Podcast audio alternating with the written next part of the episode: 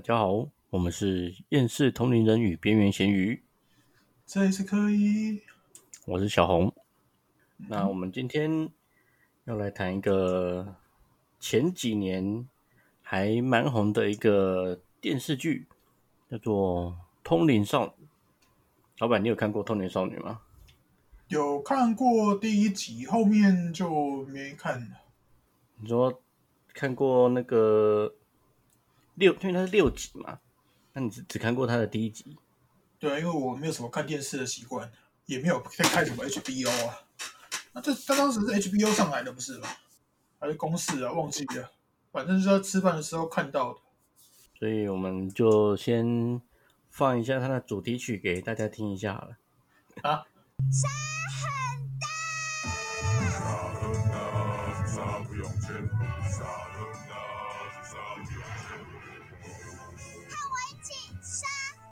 好，好像不是这个、哦，是不是，老板？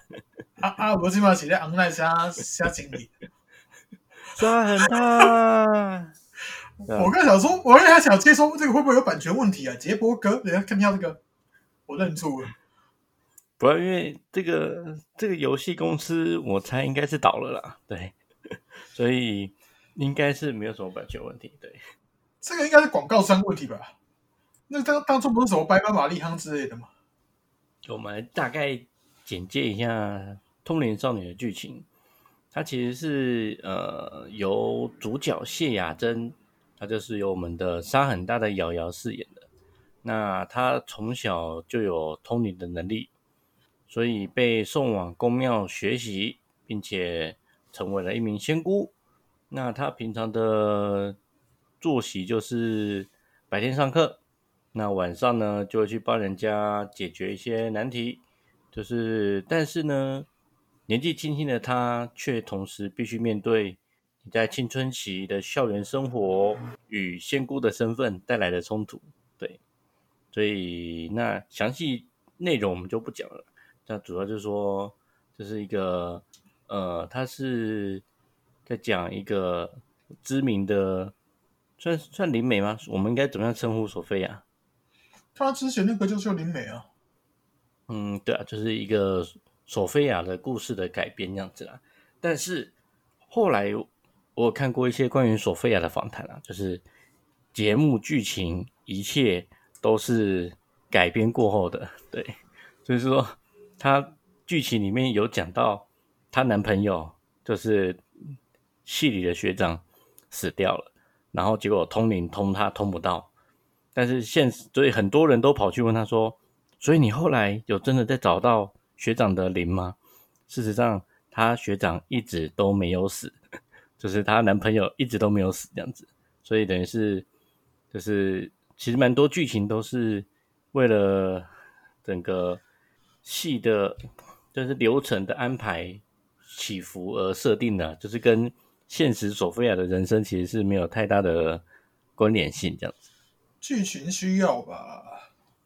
但是其实里面它这个剧很特别一点，就是虽然主角他是饰演一个灵媒，但是事实上，呃，他戏里面饰演那个他们话剧社的社长学姐，她才是真正稍微有点体质的人。就是他在小好像小学的时候吧，曾经有一次溺水，然后感觉到有人在拉他的脚，但是在他真正还没。就是被拉到水底下的时候就被救起来了，但是他后来每隔一阵子，就是他在小学的时候，就有一次在上课的时候，突然发现身边有一只湿湿的，然后稍微有点就是泡水感觉那种那的手臂这样子出现在他身边这样子，然后所以断断续续来来回回，也就是持续了差不多快十年的时间都。会发现这个当初好像要抓他交替的这个灵在他身边活动，应该是跟不了太久吧，而且湿湿的是只有手而已嘛。对，他就说手比较明显了，然后他后来其实有看也有看过他几乎是全身的的样子，这样子就出现在他身边这样子啊。然后听说是后来是呃同学的姑姑还是怎样，就是。也是有这样子的的，就是能力，就帮他把这个东西化解掉，这样子。对，然后后来学姐有一天也是去，总之就是在路上经过一间庙，然后庙方人员也突然跑出来说：“哎，小姐小姐，那个你的筋骨筋骨不凡，十分适合来修行一下，这样子。”就是说他他说那个学姐她其实是有点。就是有点体质啊，然后我就问他，就问他，就说有没有那种修行的这种想法这样子，然后学姐就回绝他了，然后所以等于是妙方也可能有帮他弄一些什么东西，让就让他以之后就稍微比较看不到这种东西这样子。嗯，这种类似的经验我好像是有有两次，就那个说会被问要不要修行的，一次我记得是很久之前，大概十十多年前。那时候我记得我是去看什么台北电玩展的时候，被一个人拦下来这样讲，我也当他当他神经病这样。啊，第二个就是带我入门的这个师傅，对，传说中的大老板，对啊。那所以当初大老板怎么跟你讲的？就说：“哎呦，少年你筋骨不凡。”他是说，他那时候是说，就是看我版名就有修过，然后就我有兴趣的话，可以再找他这样。对啊，其实，因为他其实后来，因为其实台大有一个前校长叫李世成，他算是一个嗯知名研究特异功能的人这样子。然后他以前曾经找过几个那种号称特异功能的人来做实验，就类似用手去摸字，用手来代替眼睛来读那些那个字卡上面的字这样子。对然后就可能他就可能就用手就可以摸出来，纸上面是写的是中文，写的是英文。那甚至因为想说会不会有人是作弊或什么东西的，所以他们还有弄类似那种阿拉伯文，就是你就算看到你也不会念的东西，这样子等于是你只能强迫你用画的把它画出来。对，就是等于是，但是实验证明他们这些人真的能够用手指的能力就能看到。卡上面写的字是怎样？这个听起来应该是那个麻将的那个赌神会用的招式吧？你不觉得吗？但是，对啦，是没错了，蛮蛮蛮像那种感觉。但是其实，因为它其实还有一些，就是呃，我觉得他们应该都有排除掉那种就是摸起来触感特别的不一样的的方法，这样子啊。应该是有吧。对啊，那所以后来那个索菲亚其实有找过，那是李世成的一个助手，叫做张兰石，帮他做那种脑波实验嘛。他说，一般人在日常生活的时候，脑波都是贝塔波，它的频率较快。但是如果一般人睡着的时候呢，他的脑波其实是阿法波，频率大概在八到十二赫兹。那他就去帮索菲亚测，就是说他发现索菲亚不管是平常或是在就是通灵的时候，他的脑波都是阿法波，一种证明就是说，他其实的脑波可能就跟一般人稍微有点不一样，就已经跟常人不一样，一直都在另外一种状态底下。如果一般人能够把脑波弄成这个样子，他也就有可能能够得到一些特殊的能力。也说得通啦，因为有时候看到这些东西的感觉，真的很像在做梦啊。就一个感感觉上，也不是说真的肉眼看到，当然是也是有有一些人真的可以肉眼看到了。但我不是属于那一种，我就就大部分感觉到啊，那边有什么东西，就这样。所以我觉得我们这期我们主要来谈一个比较嗯标签式的题目好了，叫做怪力乱神。标签式的尬聊。怪力乱神，就是说，很多人其实很讨厌这种怪力乱神，就觉得说啊，你这种迷信啊，什么什么的，啊或是，嗯，所所以老板你怎么定义怪力乱神呢？怪力乱神，我我我我讲真的，我要是真的跟人家聊那些东西的话，也是很多人在说我怪力乱神，可是我自己不觉得。像我，你你自己有感觉过我手上举一个气出来吗？有些人可能会觉得那个很神很神奇啊，这个就是气哦，这个很强这样。可是我觉得啊，这有什么了不起啊？就一个热热热的东西而已，又不是说我手上举一个，然后可以直接可以热到可以点我点我手上的香烟这样。那个才要那个特异功能，那个才要强啊。因为我觉得我们我们其实我们这次在做这种 podcast，我觉得我们要给一般人一些正确的观念了，就是说，通灵人他有一些能力，有一些特殊的地方，但是我们要保持着很健康的心态来面对这些东西，而不是就想利用这些东西，类似那种捷径啊，或是。为非作歹啊，或是你想偏的，就是你的想法是错的，那你透过这种东西，那你得到的东西也会就是错的，对。嗯，也有的也会因为好奇想要走这方面的一些东西。我举一个例子哦，因为我们现在录的时间是那个二零二零年的七月二号凌晨在一点半左右。对，那个之前那个曾经有人那个有一个。突发奇想，就是说，之前高雄这个这个很真实一出，就有一位那个许姓议长跳跳下来死了嘛，那他就很想知道说，这位议长为什么会坠楼身亡，或者自杀原因，他就想说，哎，那我们这样会通灵的，能不能去把他调过来问问的问题？那我就我就直接我我的回答就是说，你把他调过来啊，好，我昨天假设我可以把他调过来好了，调过来，他回答的话是真是假，你可以做判别嘛。直接就讲讲讲白一点，人都会说谎了，何况是鬼？而且还有一个，我们都都都有一个概念，就是说鬼话。这个鬼说的东西，你觉得是有可能是真的吗？所以把这个东西调过来，他问问一个东西，可可能只是解除一个心理的一个疑惑，干嘛？可是能做什么？完全不能。对啊，因为像索菲亚，他其实也有提过，就是说，呃，很多人想要找他教，等于是。当弟子啊，就是说他也想要有这种通灵的东西，然后就就是，但是常常会就是弄巧成拙，应该说弄巧成拙吗？就是说，通常得到的一些沟通到的东西，都是一些怪怪的，嗯，怪怪的，就类似说他可能想要去感应一些神啊，感应一些仙啊。但通常都跑来了一堆鬼啊、怪啊这样子，这个很正常啊。他用不对的方法去学这种东西，或者说他学的是正统的，但是不管怎样，总总之就是学学歪了嘛。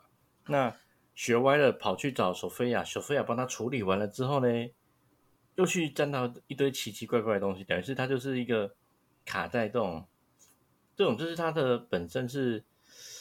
起心动念就不对了吗？是吧？对，而且基本上，其实今天很多事情，只要起心动念之后，就会有一些灵体靠近。比如说，你今天念个佛干嘛的，可能就会有那个佛那边的灵体就会靠近你，然后就来回收这个念佛的回向能量。这样，这也是一种起心动念啊，会会来造成的一些灵体靠近。而有些人可能就直接把那个灵体当成说，哦，地藏王菩萨。那其实不是，那个只是。小的来来过来拿东西而已哦，所以怪力乱神，那其实我们要怎么样不要让自己就是虽然了解这些东西，但是我们不要变得很迷信。这问题好像蛮困难的，真的还蛮困难的，因为有些人尝到了甜头之后，就会想要继续依赖。我承认有些东西可能用这些东西用这些方法可能是一个捷径，可是。你要有办法去处理这些捷径带来的后果。因为索菲亚她后来，她后来也是跟当初，当然这个东西就是双方各执一词了。索菲亚的意思是说，他是被内斗斗掉的。那当初他的公庙是说，索菲亚其实是是假的，是没有能力的，只是来骗钱的。那这个东西我们在这边不做就是是非的判断了。那我们只是说。索菲亚后来的觉得这个环境很差，所以他就是等于是说，他其实看到了一些人死后的一些悲惨的样子嘛，所以他觉得说，人就是人，就好好的把目前的生活过好，那尽量不要让自己变得就像是路边那种孤魂野鬼这样子悲惨的人生这样子，就他的他最后心中的感想这样子。那老板你觉得嘞？嗯，因为我本身没有待过所谓的公庙体系啊，我师部倒是有了。他他那时候待待在里面，其实就是我们所谓的打手，就专门处理一些那个人家过来乱小的灵体啊。其实宫庙跟宫庙之间也有在在争斗地板啊。这个索菲亚都有在讲，我们在讲应该不用剪掉啊。其实无形界那个宫庙就把它当成一个小小的战国时代就好了，就在互抢地盘啊、抢能量啊、干嘛的啊？一般人死的孤魂野鬼可能被被被抓去当小鬼，当那个兵将，直接在前面当消化品。所以如何避免，就是就等于说，就像是说我今天可能哎有事情，就是去问一下方向，但是这个东西就但是不会变成一个执着，就是我一定要怎样怎样这样子。有什么什么秘诀吗？这个我师傅有跟我讲过的秘诀就是，都不要去在意，什么事都不要理，当没这回事。就是说我虽然假假设我今天问问问了我的什么工作运啊之类的，但是我要假装我没有来问，然后但是一样继续的生活这样子。他的那个讲解方式应该是说，你连问都不要去问，就连碰都不要去碰。但是好像。很难忍得住诶。假设你就是知道这个人他能够看，能够算，但是你很难忍住啊。就像人都想知道未来会发生什么事啊。这个是定的吧？主要是如果因为我自己是经历过一些事情的，我会知道说未来的东西是可以改变。我再怎么看未来也没那个意思，而且看自己东西摆的不准，这是一点。第二点，你看了之后。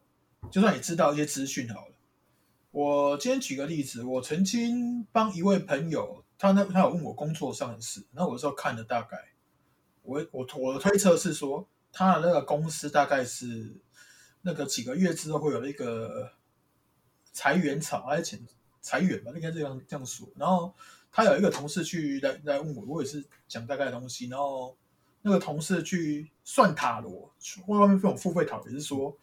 会有那个离职这样啊？我那个朋友，他他听了之后，就是他先做一个事情，就是说他先找工作，结果发现说找的工作比现在的薪水还好，他就跳槽了。嗯，那这样子来讲好了，我说会离职，那个有一个离职，他可能会离职干嘛的？会不会被裁员的？他有被裁到吗？没有，他就直接跳了，就未来就直接改变了。啊，你要说你要说我讲的错吗？也不算呢，他直他直接知道一些资讯之后，就直接先改变了。我的感觉就是稍微了解一些大方向，然后再配合自己的努力这样子啦，而不是只是就是。所以我们今天闲聊的部分大概就到这个部分。那我们接下来对吧，进入我们的塔罗大师尬聊时间，要尬聊他。你不觉得他有时候回答一种方式都觉得？不会，我们总有一天会会摸透与塔罗大师的沟通沟通表达方式。因为我觉得我们今天这题主要是走演艺圈路线嘛，来个插画好了。哦，插插一个题目，就是为什么拍戏、拍电影之前开镜都要大拜拜？如果不拜会怎么样？好像是以前那个电视圈有一些。前辈曾经在拍戏干嘛的时候，就有一些东西录景的，然后就当下没有发现，然后回来要剪的时候才发现。那所以说他们后面就会就会就先拜拜说啊，这东西不要来过来乱啊，干嘛的？我这这几年听人家讲话是讲这样的，就说他们是好玩吗？就是哎，有拍有人在拍电影，我也来入境一下，还是都是不小心的？有些是不小心，因为就就基本上有有有些就算入境好了，也是有能力的人才看得到啊。啊，如果说真的拍到那个整个画面上都有的话，那个是也要一个天时地利人和吧？我不知道这样这样形容对不？那他们这种艺人都会说，他们去外面出外景嘛，嗯，都一定要敲敲门，敲敲敲，然后才能进去房间里面，就是饭店嘛，嗯，就是这个东西。是必要的吗？你如果要给这个房间里面的一些东西尊重的话，你可以这样做啊。你如果不想给尊重的话，你也你也没必要啊。因为毕竟你如果本身没有那个体质，然后看不到任何东西的话，就算他们对你干嘛，你感受不到的话也可以，也可以就什么都不要不要做，或者说直接用踹的踹进去也可以啊。那可能要先赔饭店那个房门的钱了。那我请问塔罗大师准备好了吗？我在洗牌了啊，啊，在洗牌。好，因为这题今天我们是演艺圈路线，我们就来稍微探讨一下演艺圈的发展。首先，第一个就是我们的沙很大的瑶瑶。嗯，请问塔罗大师，因为今年已经算是过了刚好一半嘛，那我们新的下半年，我们的沙很大瑶瑶的发展如何呢？你是他的戏迷吗？戏是还好，但是他身材是很好。两张吗？好，而且他通灵少女真的演的算不错啦，老实讲。第一张可能性，我抽到两张牌，我只觉抽两张，一张是可能性，然后一张是叫顺着流走的一张，感觉他要逆天而行会比较好吧，直觉啊。那我们再来第二题，我们的话剧社社长，我们的谢祥雅。诶，另外补充一句，谢祥雅是我国中的学妹，虽然可能差了很多很多届。对，那我们的谢祥雅学姐，学姐的今年下半年表现如何呢？学姐下半年最想雅。说实在，我对这个这个这一位本身是没有什么印象，因为我本身已经很久在没有很久没有在看电视。两张也是两张，好像是已经有我抽到的两两张正面的牌，分别是一张叫懒惰，和一张叫局外人。可是我解除下来，解析下来就是他好像已经手头上已经有工作在在做，然后在排队工作在排队。哎呦，这么好！所有的内容都是纯有塔罗大师的，不是啊，我们有引一些相关的资讯，我们去卖资讯就好了。哎，这边录 p 开始干嘛？好，再来第三题，我们的李千娜女士，李千娜在这部戏里面唱的那首歌，真的还蛮好听的，而且好听到这首歌就是它只是一个插曲，但是却比那种就是片头片尾曲都还红。对，那我们今年下半年我们的李千娜女士的发展如何呢？叫我抽一张就好。我抽到的是压抑，然后可是是逆向的，所以是大爆发的意思咯。我不知道。不过这个这个这个这个环境下还可以大爆发，也是很厉害吧？虽然说他本身实力就很够啊。为什么我总觉得他好像？因为你因为我解释一下，我那个你们问我问题的时候，我同时可能会自己接受到资讯，不是塔罗牌的资讯。然后我总觉得他好像是有种什么什么化非悲愤为力量的感觉，那种感觉。那我们就接下来慢慢持续的观察。那我们接下来就是由我来请问塔罗大师一个目前我最好奇的问题。啊这个问题呢，我必须先唱一小段歌曲。啊！这场雨会不会下不完？然后请问一下，我们的大陆三峡大坝这场雨会不会真的下不完呢？我他叫我抽两张，一样是局外人，然后第二张是平板，好像好像是你管不着，这个会持续下。我我突然听到一些话，我觉得很靠背。他说又不是领你家的田，管什么？毕竟，毕竟新闻呢、谈话性争论节目都在讲，那边已经四处上游、下游到处都在淹水了，对啊有，现在一直在泄洪了吧？因为他他那个我后面有翻了一下新闻，就是说他是说一直在已经已经在明示说他们在持续全力发电，全力发电就在泄洪的状况才可以发电。但是就是到底泄得快还是还是淹得快啊？不是啊，现在是一边泄一边淹呢、对啊，所以等于是如果你淹的再快一点，你泄不了那么多，那可能还是有危险的。其实直接崩崩塌的话还比较好一点，因为它现在那个上游就一直在那边什么车子啊、泥刷啊什么一直在往下在那边囤积，啊，你你这个到后积到后面才嘣，那车子什么那些塞往下冲的话，那个那才可可怕。主要那个水不才不是问题，主要是那些土石流。那我们也只能希望这些上下游的居民能够平安，尽量。既然都觉得它可能有危险了，可能还是要早一点去比较安全的地方。对，可是他们那边很多人，我觉得他们资讯应该不完全。是没错啦，就也只能祝福他们了。嗯，所以我们今天节目就大致上到这边。所以大家如果有什么问题，都可以在留言或者私讯我们的粉丝团。我们的粉丝团名字叫做“厌世同龄人与边缘咸鱼”。或者也可以留留言。对，那我们的 I G 叫做 Y A N 四 Spirit，就是厌世 Spirit。那我们每期都会把我们塔罗大师刚刚所抽出来的牌卡片拍给大家看，让大家来看一下，就是有没有什么特别的感觉。那我们本期的节目就到这边，大家拜拜，我是小红。这一次可以，下次见，拜拜，大家拜拜。